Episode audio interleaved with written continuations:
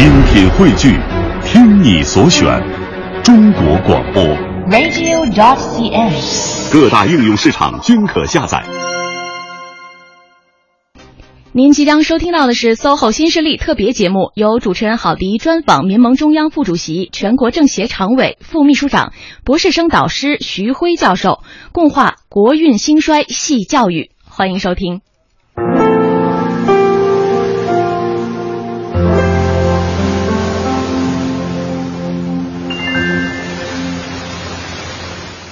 各位听友，大家好，欢迎各位锁定收听中央人民广播电台 u Radio 都市之声 SOHO 新势力特别节目《国运兴衰系教育》。那今天我们节目中呢，将要请进一位贵宾，欢迎中国民主同盟中央委员会副主席、全国政协常委、副秘书长、博士生导师、国家教育咨询委员会委员、中国教育发展战略学会副会长徐辉教授，欢迎徐主席。大家好。那今天能够请到徐主席在我们节目中和大家来畅谈教育，是我们节目的一个荣幸哈。那也是广大听友的一个期盼。最近徐主席呢对教育方面从本质入手，结合过往自己的一些学术的探讨和资料，出了一本书。这本书叫做《国运兴衰系教育》。那这本书呢是您过往关于教育方面很多话题的一些深刻的研究。今天我们节目中希望听到徐主席就我们关心的中国教育的方方面面分享一下您的见地哈。徐主席，民盟素有这个教育之盟、校长之盟之称。您作为这个民盟领导人，更作为长期奋斗耕耘在一线的亲历者，那您对中国教育目前的现状，包括您关心的问题有哪些？可以给我们简单说一下吗？好的，好。这个首先我也表达一下我的这个心情，我也很荣幸啊，有机会来参加今天这样一个很重要的一个节目啊。这个您说的很对，民盟呢，这个素有教授之家、校长之家的这么一个美誉。嗯。我们现在有二十五万的盟员，其中百分之六十是在教育界工作，在大学或在中学或在小学，其中在大学做教授的很多。呃，我们也有个统计，我们大概有一百八十多位的这个盟员在担任大学的校长、副校长。嗯，我是他们其中的一员，也是长期从事教育的研究工作啊。这个工作关系呢，我对教育很多方面的问题的话呢，也做了一些个人的一些思考啊。所以最近呢，这个群研出版社。啊，专门把我的一些论文呢，这个汇集成书啊，这个出版的话呢，跟社会进行交流。这个教育的问题呢，看起来简单，但事实上呢，它是很复杂的。是，这个从不同的角度来看教育，你可以完全得出不同的这个结论。嗯啊，比如说像像择校，每一个择校的家长，他其实都有很正当的理由。嗯，他的出发点都是好的，对，都是想让自己孩子能够受到很好的教育。但是呢，这个从社会的角度来看，从国家的角度来看，就大家都蜂拥而至去择那么几所好的这个学校，嗯，它带来的社会问题，带来的这个从国家角度看呢，带来的这个教育均衡的问题，嗯，啊，这个社会公平的问题，那就得出结论就完全不一样了。对。我看您的书，书中其实呢，我觉得最关键一个点就是说，您首先真的是心系教育，包括书里面所有的话题都是围绕这些年您对教育的研究。是，更多其实我关注到一个数字，嗯、其实整体看中国教育这些年发展，我们有时候是看到眼前的问题，但其实大方向是非常好的。就以往我们说发展中国家很多这个受教育水平比较低下的，包括文盲率，在建国时期我们那时候还比较高，这些年其实这方面我们解决非常好，应该是。我从事这个国际教育比较，可能已经有将近三十年时间。啊，也和很多的这个国外的学者打过交道啊。总体上呢，这个国际组织也好，国外的教授，他们看待一个国家的教育啊，总体上他从几个方面来看。嗯，首先就是你的文盲率，文盲率，你这个国家是不是文盲还是很多？对啊。第二呢，就看教育的普及率。嗯，啊，你的义务教育普及的情况怎么样？民众受教育的是不是有机会？哎啊。第三呢，就看你政府是不是重视这个教育。对，你政府愿不愿意花钱？来支持教育，来办教育。嗯，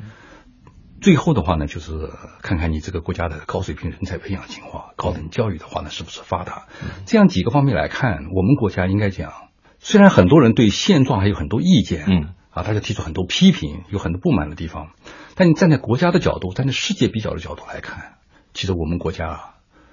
建国以来取得的成就是巨大的。嗯，我们的文盲率从百分之八十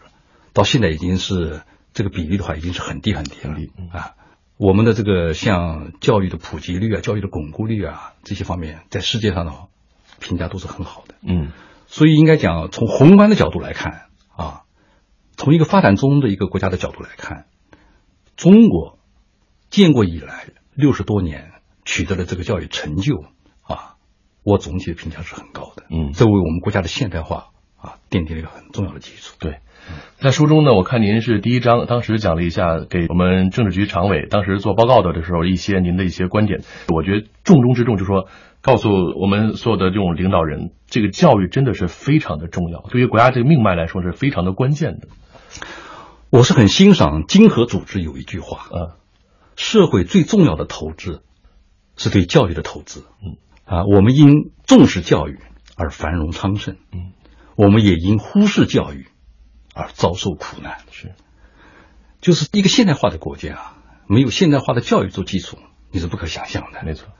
所以，教育的现代化既是国家现代化的一个重要的前提，也是国家现代化的一个非常重要的部分。所以，从国家的角度来讲，啊，科教兴国作为一个战略来实施，狠抓它几十年、上百年，这个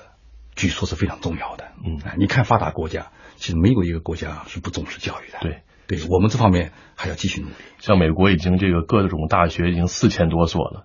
然后这种像这种欧美的教育体系，它都有一个良性的发展的一个几百年的一个延续。对像红砖大学都好多好多年。对，好多大就是最近的庆祝校庆都是三百年、四百年的，有的都快近千年了，应该是。上次呃，温总理去英国参加剑桥大学的校庆，嗯就是八百年嘛。八百年。啊，就是国外有些大学，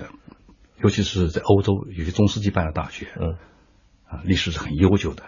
所以它的积淀是很深厚的。对，所以我们应该是一个后来居上者，对我们是逐渐的去去追赶人家，或者说向人家学习。是，所以我们觉得现在我们做到这个，首先从这个群众教育方面呢，我们做的已经基数是不错的，朝塔尖这个方向发展，我们不断的努力，应该是哈。对，嗯，对，那习主席在您书中呢，我看您有很多章节呢提到一个概念，就是通识教育。是，呃，这个通识教育呢，其实在国内提的人不多，在国外在西方特别多。对，这个通识教育现在有人说是普通教育、一般教育、通才教育，但是好像对这个没有一个特别的一个准确的定性。是就您怎么理解这个通识教育呢？啊，我是七八年进大学读书，嗯在我们那个时候读书的时候还没有这个概念。对，其实真正的这个使用这个概念还是最近十几年的事情。嗯，在国内的这个高教或者是在大学里边，呃，大家还对这个概念是越来越熟悉了啊。它其实是一个美国的概念。这个在英国呢和欧洲那些长期以来比较强调的是自由教育、博雅教育，嗯强调的是一种精英教育。美国强调这个通识教育呢，它是有它的特殊情况的。嗯就是因为美国是比较崇尚这个机会均等的国家，大家有都有机会上这个上高中、上大学，所以美国的这个高中普及率、大学的毛入学率的话呢，一直都是很高的。嗯但它有一个问题，就进到大学里面的很多的这个学生啊，他的这个知识面过窄，基础不够扎实，所以一些好的大学，像哈佛大学，他们就发表报告啊，他们就专门来推动了。就是大学里头，一方面要学好你的这个专业知识，嗯另外一方面要通过这个通识教育，给学生以更宽广的这个知识的一个基础，嗯就打下一个宽广的一个知识基础。你像你学是，你学生化的也好，你学化学的也好，你也要学历史，你也要学这个美国的宪法，嗯就是让一个人呢，这个知识呢更加均衡、更加平衡一些。嗯，所以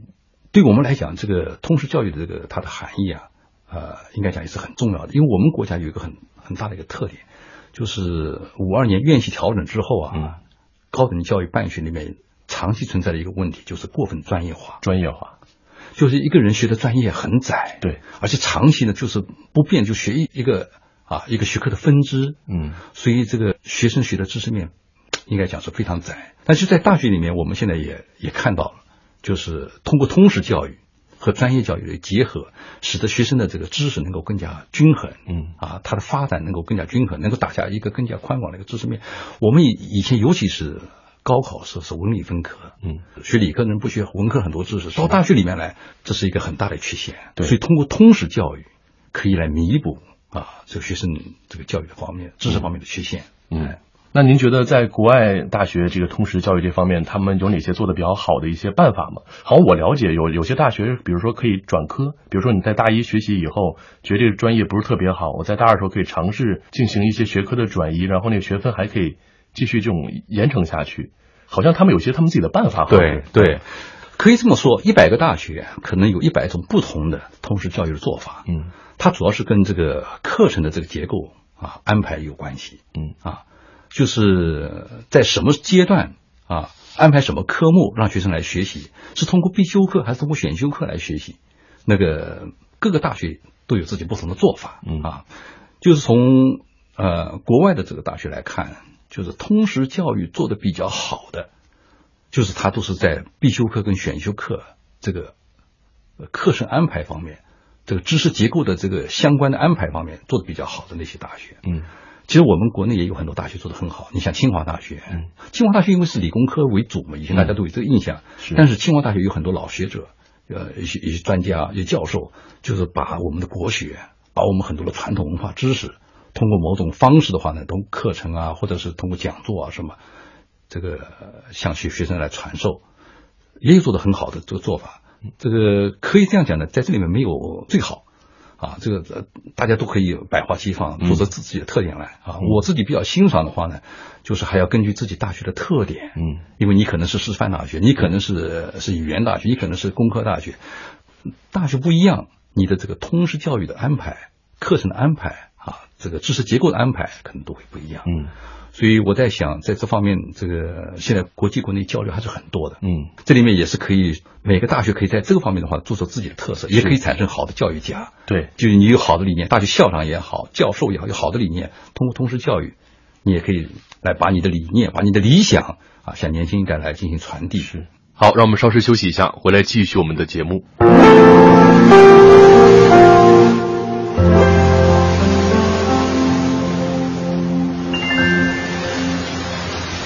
各位听友，大家好，欢迎各位锁定收听中央人民广播电台 u Radio 都市之声 SOHO 新势力特别节目《国运兴衰系教育》，我是主持人郝迪。我们今天的嘉宾呢是中国民主同盟中央委员会副主席、全国政协常委、副秘书长、博士生导师、国家教育咨询委员会委员、中国教育发展战略学会副会长徐辉教授，欢迎徐主席。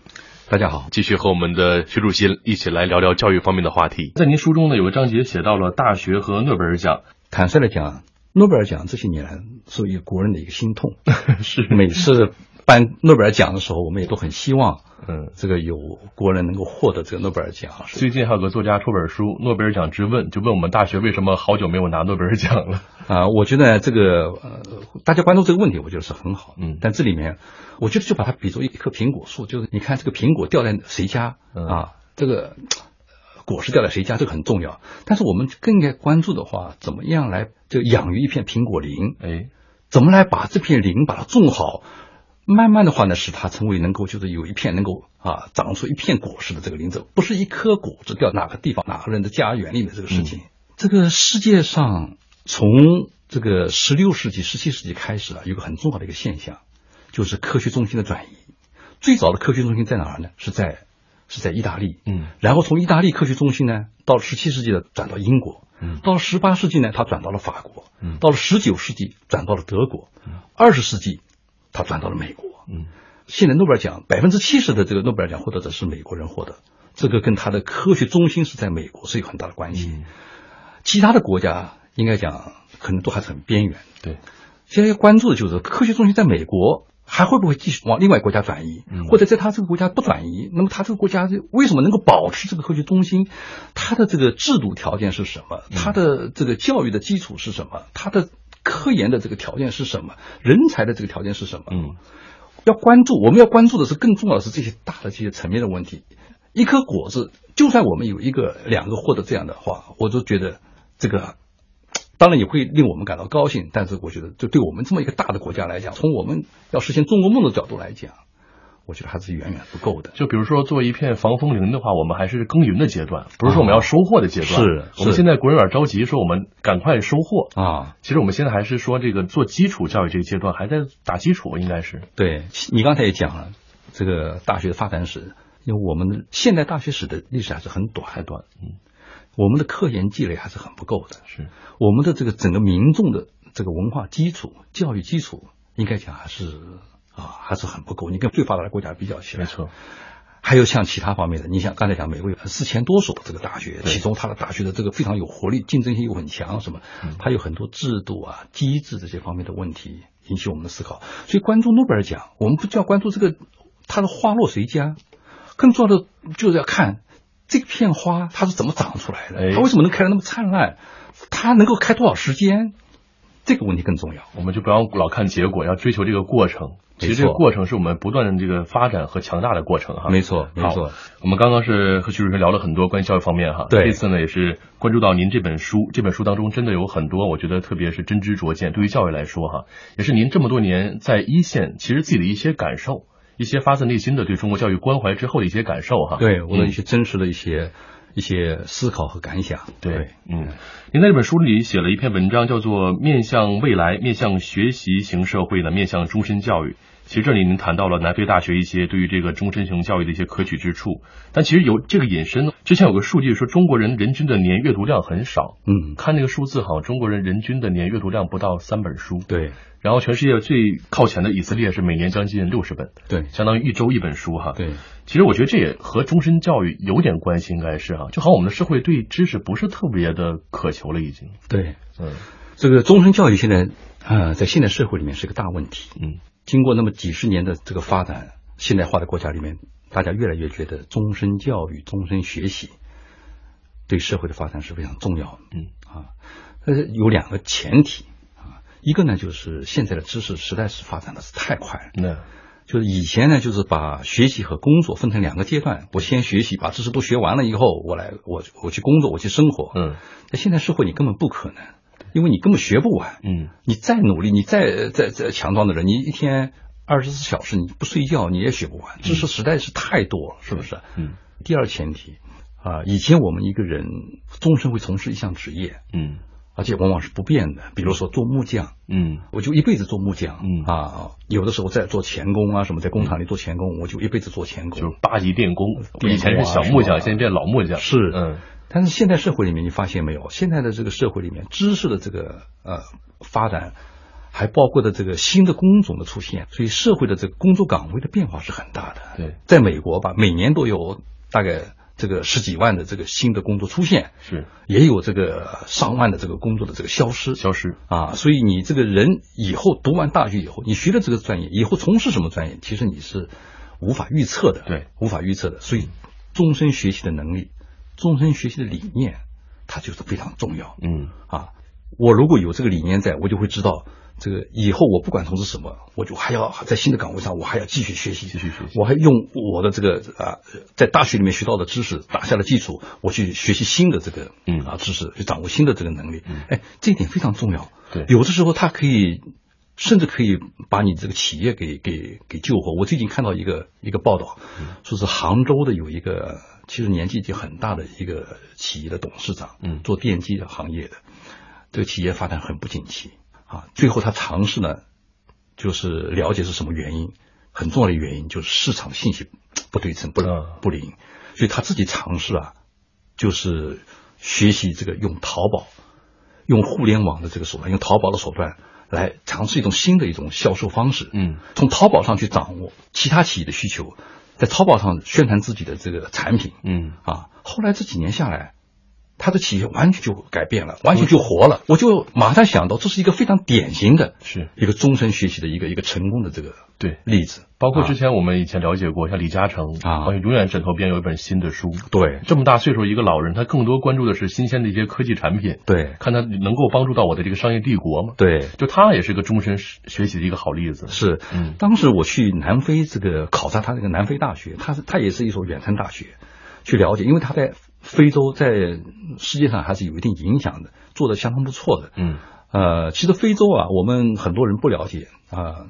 我从十几年前我开始组织了一个团队，就专门研究非洲教育。嗯，这非洲教育里面有很多的问题啊，这个还是值得我们思考。也有些做的很好的地方。嗯，你像南非大学，它就是做的非常成功的一所大学。嗯，就是办这个远程教育，它在覆盖面。的国际的覆盖面，甚至我们的国内的也有人去读南非大学，他的那个博士学位，远程博士学位，嗯，他的因为那个专业比较好啊，所以考察下来就是说，现在社会里边，怎么样通过一种良好的一种继续教育的手段，嗯，就是让成人、让在职的人啊有机会。通过这个远程教育，通过终身学习的方式，这里面有很多新的这个这个发明，比如像学分银行啊，什么有很多方，通过这个来来改善自己的这个啊这个知识结构，来改善自己的能力，提升自己这个方面，那发达国家做的好的经验也更加多了。所以我们国家这些年来也在探索这条路，嗯，但是我觉得这条路现在应该讲走的还是不是很容易，嗯，稍事休息回来和我们的徐主席继续聊聊这个教育方面的话题哈。好。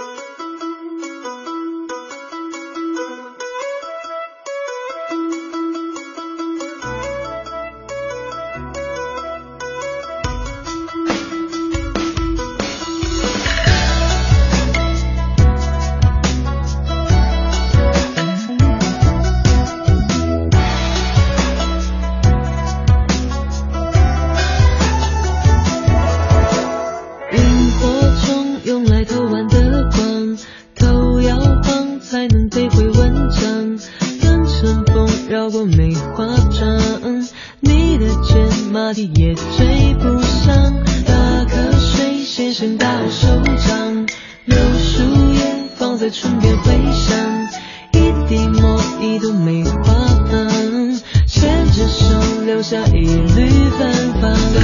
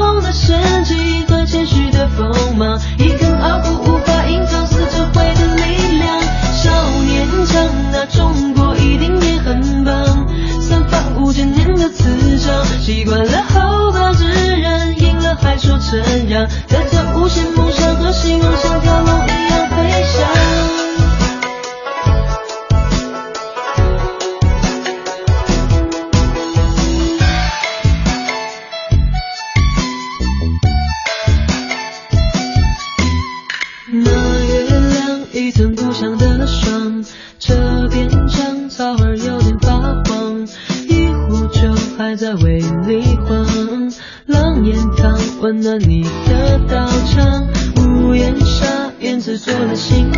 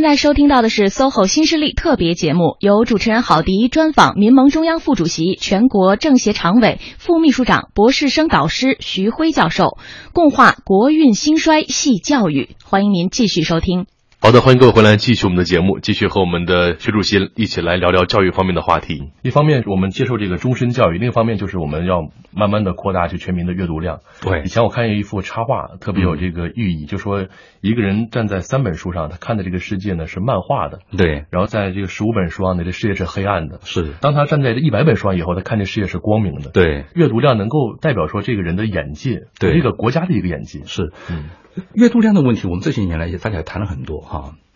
呃，我觉得这个问题也是比较复杂的一个问题。嗯啊、一方面来讲，呃，我们的阅读量是比还是应该讲，在全世界比较起来，我们还是偏小的。嗯就是每年每人的这个呃平均的阅读的这个书的这个数量不是很大。对。但另外一方面的话，也看到阅读量它不代表信息量。嗯现在很多人不看书，但是他他看报纸，嗯。他听新闻，嗯。他可以说还要从这网络上去获取各种各样的微信。对手机上都各种信息，就是一个人每天获得有用的信息量，这是一个概念，嗯。和每年每个人读几本书，那是另外一个概念。嗯所以我觉得完全用一看几本书来看一个社会的这个他的这个学习的这个热情啊，这我觉得也片面，还还不够完全，是。还不够完全，因为我们现在有很多这种新兴的技术。尤其年轻人，嗯。尤其年轻人啊，好，另外，其实下面这个话题，我觉得就稍显有一些这个大家关注的集中度高一些了，嗯。就是这个中小学的减负的问题。对，因为这个减负，每到这个小学、中学开学季呢，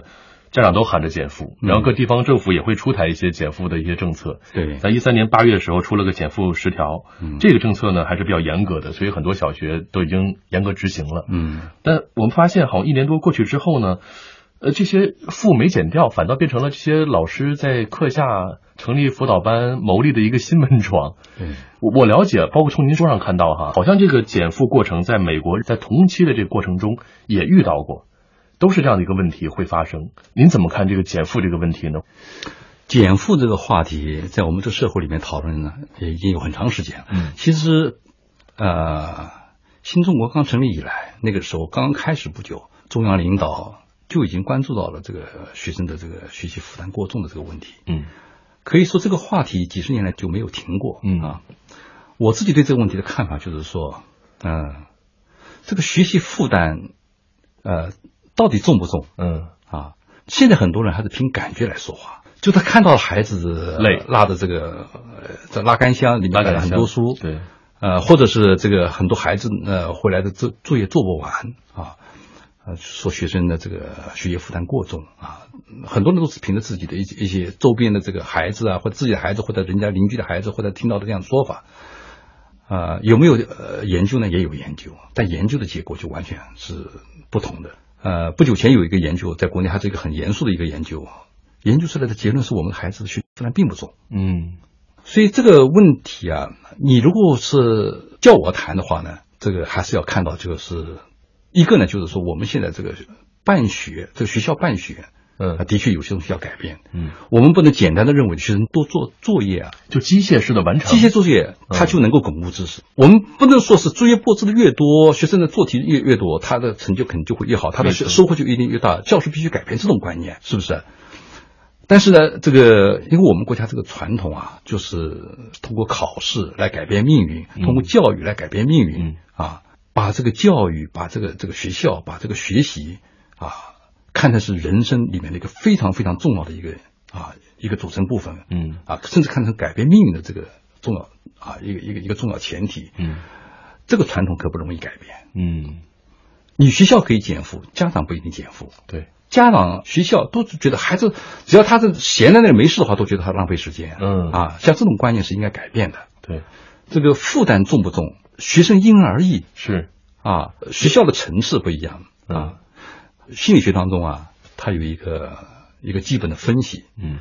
就是人的智力的分布它是常态的。嗯啊，就最聪明的孩子和相比较不那么聪明的孩子，他的智商的分布啊，就是都是占少数。大部分人的这个智商都是在九十到一百一之间的这种啊，在一百左右的这个智商最多。所以有些题目对于智商很好的孩子来讲，他觉得太容易，他根本就不是负担。对，但是你如果是用中间的这个智商的这个要要求那个低智商的孩子，那他负担就很重。哎，因为现在我们都是班级化教学，班级化教学里面，我们大量的这个呃教学的这个要求啊，都是按照中间的段的这个来进行要求。嗯因为如果你太高了要求，大部分学生都不会做，嗯，那你也不能没有达到教育的目的。是所以按照中间段的来讲，它就会导致一个结果，就是说好的学生他觉得太容易，太轻松了哎，差的学生他就会觉得你太难了，觉得太重了。所以在这个方面，国际上有些好的经验，就是在进行常规教学的同时，更多的就是关注两端。啊，对一些特别优秀的这个学生，智商特别好的学生，采取一些活动，嗯使他们的潜力能够得到更大的发挥。拔高超长班那种类似于对，嗯另外有些国家还出台了这个专门的补助，你一天的工作量完成了之后，如果说你再付出额外的这个时间，来帮助那些后进的那些学生，嗯帮助他来提高他的学业，帮助他来提高他的这个对学习的这个信心啊，这你这额外的话还给你有额外的津贴，对就是说让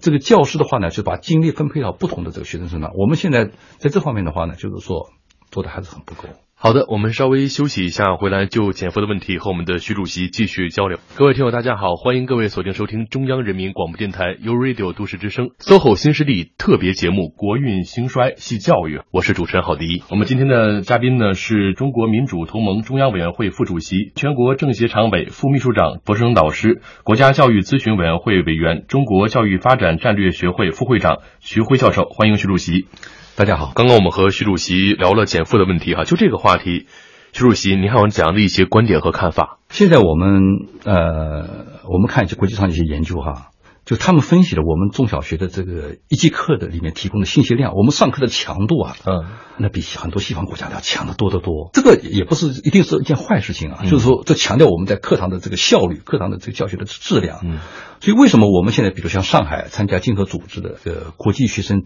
啊，他的这个成绩的评定的比较当中，上海已经连续两次的话都是排在全球第一，排在这个所有其他国家之前。现在上海经验也在社会上也是在国外也是很受关注的一部分。嗯就是我们的这个教学，我们教师很注重自己的这个啊进修，很注重的课堂的效率，嗯很注重的话呢，就对弱势的学生或者弱势的学校采取补救措施，嗯啊，呃来改善他们的这个呃教学的条件不足啊，师资水平过低啊，什么，嗯这些方面都很见成效，都很见成效。我倒是觉得现在我们教育更加要关注的是另外一个问题，嗯嗯什么问题呢？就是现在学校啊，在这个儿童的社会化方面，它起的作用是越来越大了。啊什么意思呢？就是教育，它不仅是让学生掌握一个掌握一些知识，发展一个能力，其实教育是让孩子在这一个小环境当中逐渐社会化它的一个过程。嗯，就是人生下来是一个生物人，对但到到最后他是成为一个社会人。这个从生物人向社会人这么一个转变啊，我们以前是有很多途径的，比如说是我们通过社区，通过一个村庄，通过这个，呃其实学校也是很重要的方面啊。以前还有很多大家庭都可以帮助一个孩子进行社会化，但是现在你可以看到，让孩子社会化的过程很多因素正在消失。嗯比如说是在农村的留守儿童，父母不见了，都去打工去了啊，或者是在这个回家了以后的话呢，没有这个邻居的这样一种一种融洽的气氛了，大家都门关起来，谁也不认识谁谁也不认识谁，一个孩子就就关在这个家里，嗯啊，父母都很忙的这个上班啊，所以这个孩子的社会化的重担的话呢，就是更多的就落在学校方面。交给学校，交给学校方面。我不太赞同呢，就是说现在学校有的时候就上课把时间就加的很少很少啊，上完课以后就让学生就走掉什么。我倒是觉得，就是让学生有更多的这么一种啊，除了学习活动，有更多的这个啊，在学校里面有啊音乐活动、体育活动、群体活动啊。这些活动让孩子有更好的一个相互了解、相互的这个认识的这么一个过程，对孩子的社会化是很重要的。嗯如果社会化做得不好，孩子会变得很孤独。对，孩子都到社会上，他就觉得不知道怎么适应。就变成学习机器了啊不是个社会人。对，嗯而且这里面我还真的遇到过一个真实的一个故事，而且这个教训是很深刻的。嗯以前我认识有一个教授啊，那是二三十年前的事情了，他就不相信这个学校的这个教育，他认为学校的教育搞得太差。嗯他自己是一个很好的教师啊，他有两个女儿，嗯他就把两个女儿放在家里，他自己来培养，他自己教学，他相信我他的教学一定比学校做得好。嗯，结果他的这个教学，数理化的教学，各方面的这这个这个教学，他的确教得很好，分数很高。孩子呢后来也都能上大学，但是孩子最后出现很大的一个问题是什么？出现了这个心理的这个障碍，嗯社会不适应的问题。为什么？他没有经过学校的那社会化的过程，对，他只在家里面就就跟父母打交道，他掌握了书本上那些知识啊，知知道了题怎么做。但是教育不光是学知识，嗯，你还有一个心理成熟，和与人沟通，还与人沟通社会化的过程。是所以这个联合国教科文组织啊，他提出来啊，就是现代教育四个方面。第一个，你要学会认知，你要去掌握知识。对，第二呢，你要学会做事，嗯你要有能力来做些事情。第三个很重要，就是你要学会与人共同生活。嗯这个共同生活就是很重要的一个社会化的过程啊。第四方面的话，就是要学会发展。哎，你还是要学会在这个社会里面，就是要看自己的话，在社会发展成什么样一个一个人啊，就是说要要思考，要自己怎么来学会发展。其中你看所有这些问题啊，其实都都是反映了一个，就是说，如果一个学校只关注学生考试知识，只关注学生的这个书本知识的掌握，是远远不够的。你只完成了第一块儿。这块第一块，对学会认知，嗯，徐主席刚说的就是这好的学校应该是四块构成的。啊，我们现在学校基本就只教知识，对现在连教方法这第二块都做不到啊教做人基本就不涉及，对就别说以后谈发展这块了。，对对，所以我觉得真的跟您聊完以后，我觉得真的是我们这个教育真的还任重道远，任重道远，还有很多工作需要去做。是是嗯，对是。那刚刚其实谈到这个孩子们这个减负的话题，其实这里面还有一个问题想和呃徐主席聊一聊，嗯。就是其实现在我们不能避开这个问题，就是中国教育资源在分配上还是非常不均的。对。因为作为家长都想把孩子就望子成龙、望女成凤嘛，是，都想顶到这个云端，做这个最好的人。对这所有家长的心愿都是一样的。是的，但这个资源总是很少，就是好的、优秀的这种教育资源集中在大城市，对集中在个别的一些区域。对。所以这个就是现在我们的一个矛盾所在，就家长们的矛盾所在。您觉得这教育资源这个问题，国外有什么好的一些解决办法？呃，国外在这方面应该是也有些好的这个经验，嗯但总体上我的看法啊，你看世界上最好的那个所谓呃教育搞得最好的那些国家嗯啊，它排名排起来都是一些小国家。嗯你比如说像丹麦嗯啊、新加坡啊、韩国嗯这些，啊人口啊、地域都相对比较小，应该讲他们的教育工作呢，呃复杂程度的话呢是要低一些的。嗯你比如像美国啊，你像像印尼、像中国、像印度，嗯这样的人口大国，对，啊，这个涉及的这个应该讲人口很多，文化很多啊，民族很多啊，宗教很多，就是社会的复杂程度不一样嗯啊，办好教育的这个难度，那应该讲是完全是不一样的，嗯啊，不一样的，所以应该讲在小的国家里边，教育均衡化的工作比较容易做。嗯啊，比较容易做到啊。但是呢，就是像我们这么一个大的国家啊，国情那么复杂，你疆域这么大嗯。啊，大城市、小城市，那、还有农村还有还有海沿海，还有内地，还有边疆这些，所以条件很不一样，所以要教做教育均衡化的工作啊，我觉得是是一个难度很大的一个事情。嗯。但是作为一个公共政策的目标，这是坚定不移要抓的。嗯。因为你公共政策的你设计你的教育，你应该为国民提供啊一视同仁的嗯。啊这个教育嗯，包括你的师资配备，包括你的教学的条件，也就是说我们的标准化办学。因为你政府你不能有歧视，你不能对农村的孩子有歧视，你不能对边疆的孩子有歧视，你不能对呃小地方的有歧视，是不是？那但是历史上客观造成了我们好的资源都集中在城市里面，嗯这就需要我们花大力气，更多的去投入那些啊农村的、边疆的或者相对来讲发展比较落后的那些地方的教育，政府应该更多的用公共资源来支持他们的这个发展。另外一个很重要一点，就是在公共教育之外啊，就是说我们应该大力的来提倡来发展民办教育。民办教育，